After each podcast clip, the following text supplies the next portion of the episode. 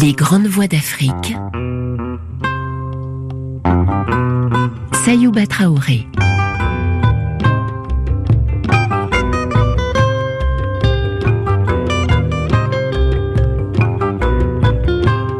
Pendant ce mois d'août, nous allons entendre chaque samedi une des grandes voix de la littérature africaine. Leila Seba, Tieno Monenembo, Werwere Liking, Jean-Baptiste Tati Loudar et Jacques Rabemanandjara.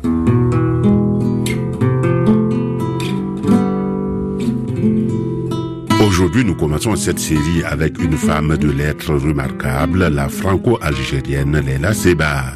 Elle est née en 1941 à Aflou, en Algérie française. Son père est algérien et sa mère française. Tous deux étaient instituteurs. Elle symbolise par ses origines et par sa manière de vivre une Algérie qui n'arrivera jamais à exister. Une Algérie qui serait un pays où plusieurs communautés se mélangent. Léla Seba dit d'elle-même qu'elle est née d'un enlèvement d'amour être des deux bords et se retrouver constamment à la marge, il n'est donc pas étonnant que sa plume parle d'exil et de complexité sociale sur les deux rives de la Méditerranée.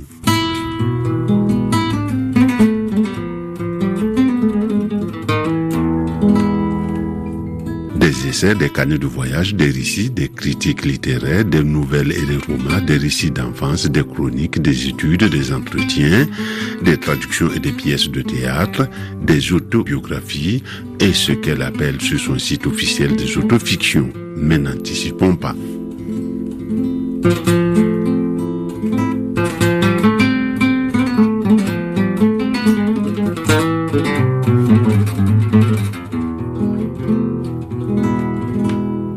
Sebar est née en 1941 dans une Algérie française et coloniale, d'un père algérien lettré en arabe et en français, d'une mère française originaire de Dordogne.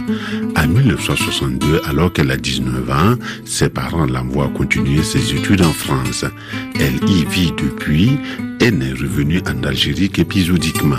Étudiante en lettres modernes à Aix-en-Provence puis à la Sorbonne, elle publie en 1974 sa thèse de troisième cycle, Le mythe du bon nègre dans la littérature du XVIIIe siècle.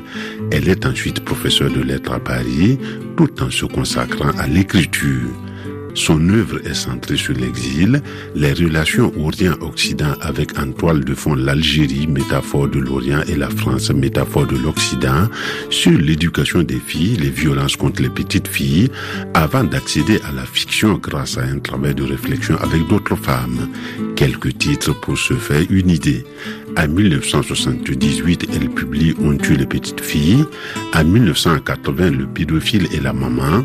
En 1986, Lettres parisiennes, autopsie d'un exil, avec Nancy Houston et Bernard Barrow. Nous allons écouter une émission de la série Écrivain francophone d'aujourd'hui que Seuf El Badawi a consacrée à Léla Sebar en juillet 2004.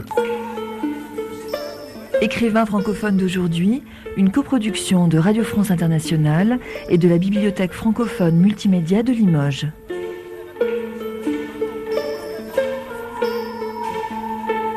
Présentation, Saf El Badawi.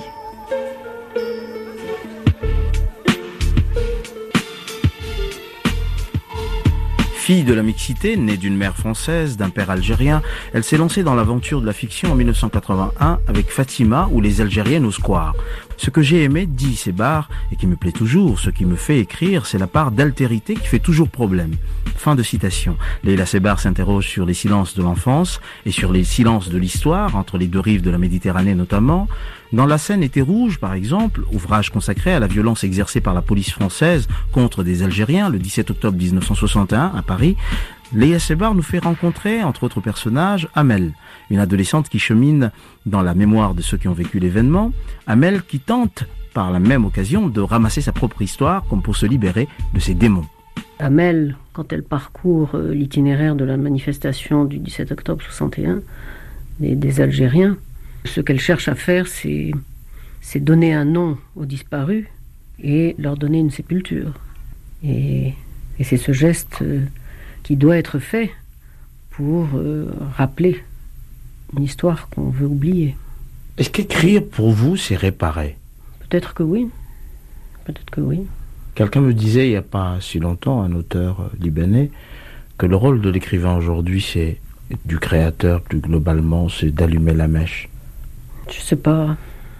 Je sais pas, moi je n'ai pas de définition sur euh, mon rôle de d'écrivain. Je sais pas. C'est drôle. Non. Non, non, je sais pas. J'ai pas de formule, quoi. J'ai pas de formule. Vous avez des questions peut-être? Je sais pas. Ce, ce, que je souhaite, c'est que ce que j'écris euh, donne à réfléchir. Que ça trouble et que ça donne à réfléchir. C'est tout ce que je peux dire.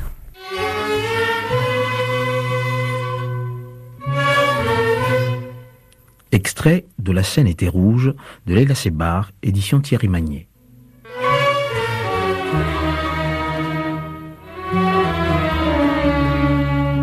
Nanterre, octobre 1996.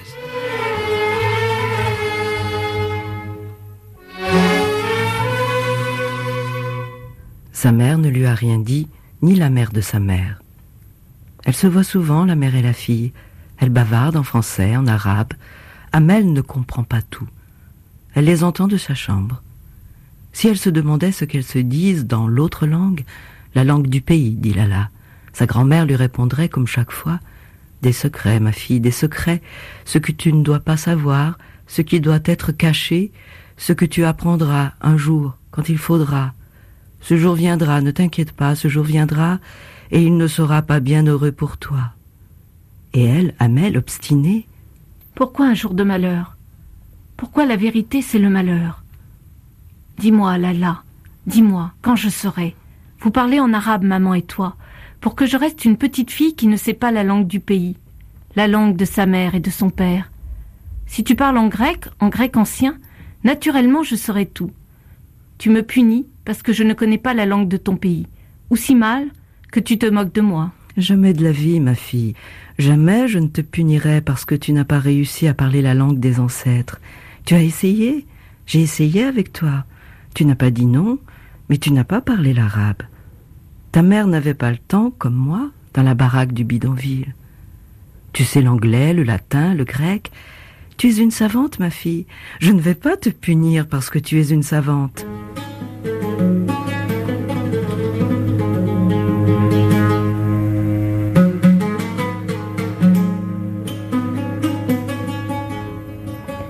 C'était la guerre, en Algérie et ici aussi. Tu m'as dit que c'était des années difficiles, et si je te pose des questions, tu ne réponds pas. Plus tard, ma fille, plus tard. Pour l'instant, j'ai pas envie. Parlons d'aujourd'hui.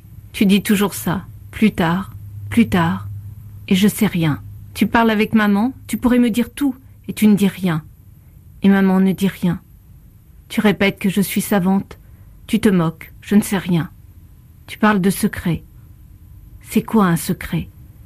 C'est si affreux pour tout cacher? Tout, non. Mais ce qui fait mal, oui. Voilà. Je voulais pas te dire que le malheur existe et tu m'obliges. Mais je le sais. Tu m'apprends rien. On le voit tous les jours à la télé. On le lit. Je le lis dans les livres. Dans les livres, à la télé. C'est pas pareil ce que je te dirai un jour, aujourd'hui, et ta mère aussi. Aujourd'hui Comment tu sauras? Je sais. C'est tout.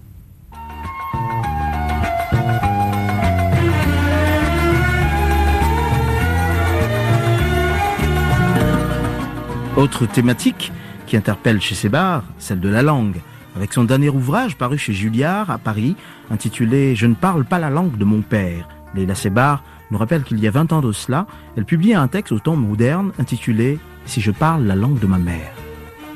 Je ne parle pas la langue de mon père, c'est aussi un, livre sur le silence et les silences.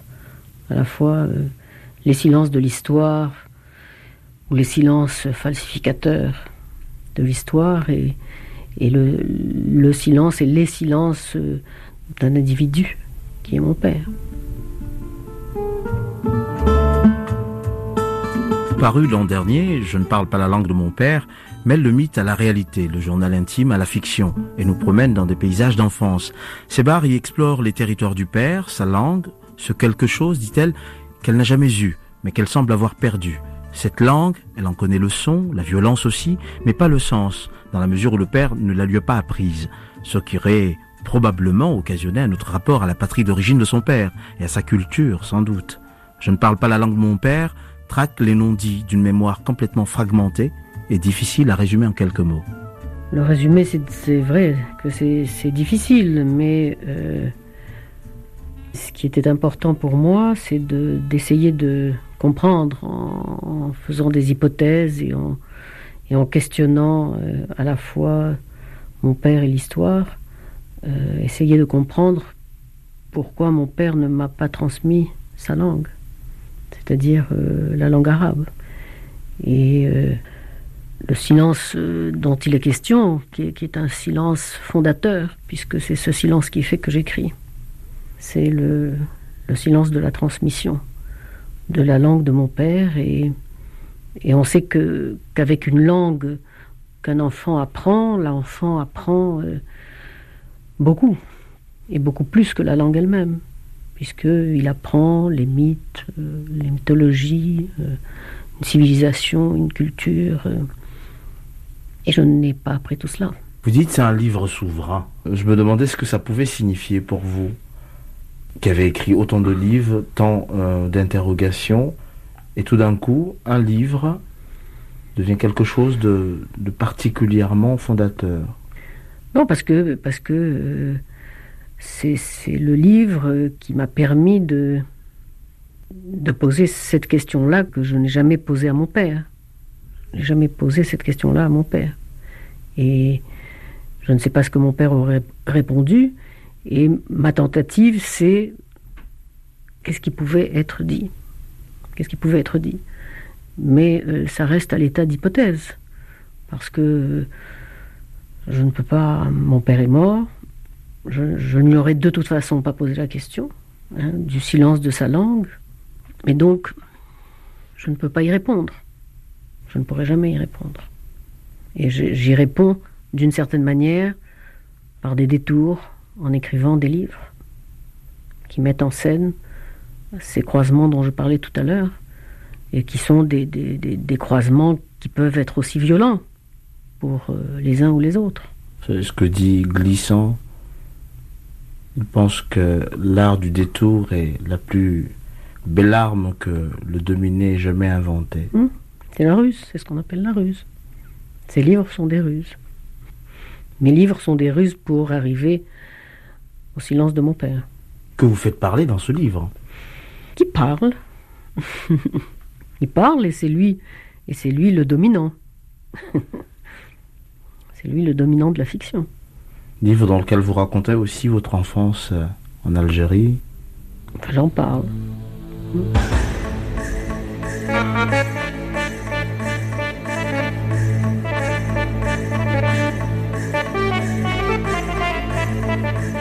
Le jeu des croisements et des rencontres auxquelles se livre régulièrement Leila Sebar, l'enfance comme thème d'écriture hérite d'une place privilégiée. De là découlent bien des interrogations selon elle.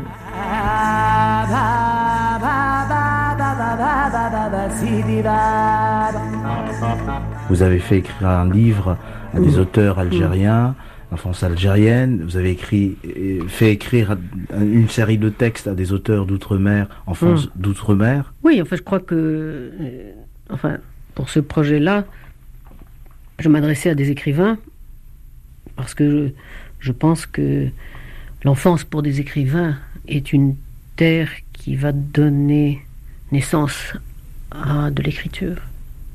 Donc c'est pour cette raison que ça m'intéressait de, de demander à des écrivains un fragment d'enfance, comme ça, un moment de l'enfance qui a été euh, important euh, dans l'histoire de l'écrivain finalement. Globalement, ce que vous en avez retenu, vous, de cette expérience, de ce que les auteurs ont, cherché à apporter comme réponse par rapport à cette interrogation? C'était pas, enfin, ils n'avaient pas apporté de réponse. Ils avaient, euh, ils avaient à faire un choix, un choix d'un moment d'enfance qui pouvait être un moment euh, traumatique, hein, un moment euh, qui les avait blessés, qui et qui et en général, enfin, ce que j'ai remarqué euh, pour une enfance algérienne et pour une enfance outre-mer d'ailleurs, puisque en général ce sont des écrivains qui appartiennent à l'ancien empire colonial français, c'est que euh, ce sont des enfances troublées. Et c'est ça qui est intéressant. Et c'est ce trouble qui a fait que tel ou tel est devenu écrivain. Vous auriez pu être psychanalyste? Oui. Qu'est-ce qui a fait que... je sais pas, je peux pas, peux pas vous dire. Je pense que je, je donnais trop d'importance aux politiques pour, euh, pour vouloir être analyste, pour faire ce choix. Mais dans une autre vie, oui.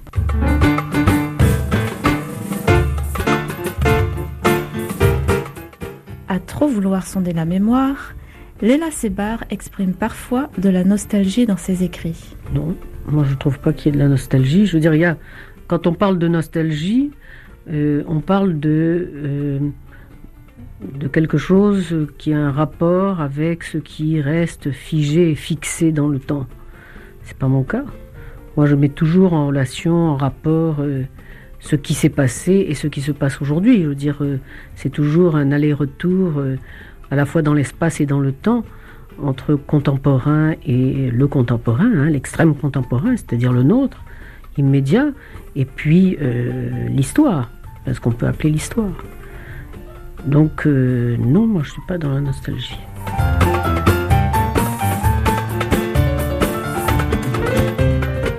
Leila Sebar adopte une écriture minimaliste pour mieux imposer la violence de ses mots et pour aller à l'essentiel. Non, c'est vrai qu'il y a une, concision, dire en particulier dans les, dans les nouvelles, et que c'est une concision importante que j'aime euh, et j'y tiens. Euh, parce que la nouvelle permet d'éviter le, psychologisme du roman, euh, qui m'ennuie beaucoup en général, et que je ne pratique pas d'ailleurs.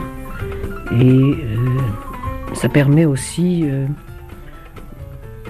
d'aller au plus près, comme ça, d'une vérité qu'on veut dire, qu'on veut faire sentir que ce soit une vérité intérieure ou, une vérité externe à soi. Et c'est vrai que dans les nouvelles que j'écris, il y a un, recueil qui s'intitule Soldats. Et ce sont des nouvelles sur les guerres d'aujourd'hui, ces guerres coloniales et post-coloniales dont je parlais. Et là, effectivement, c'est violent. C'est violent. C'est ça que je veux. C'est ça que je veux.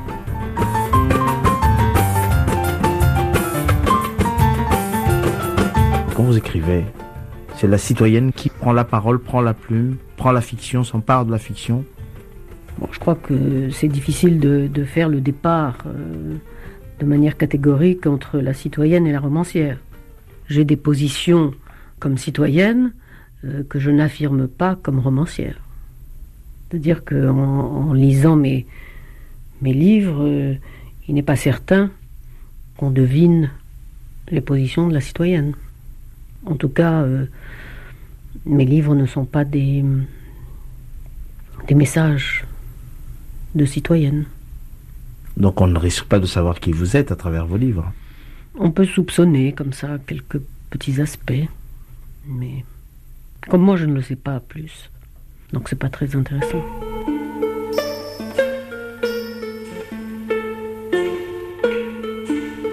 Tant qu'il y aura des guerres, j'aurai quelque chose à dire. Ainsi a-t-on commencé cette émission. Mais Léla Sebar, pour conclure, le dernier mot. Que les Palestiniens gagnent. C'est tout. Qu'ils gagnent une terre et une liberté. On se quitte quelques minutes pour les informations et nous retrouvons Léla Sebar.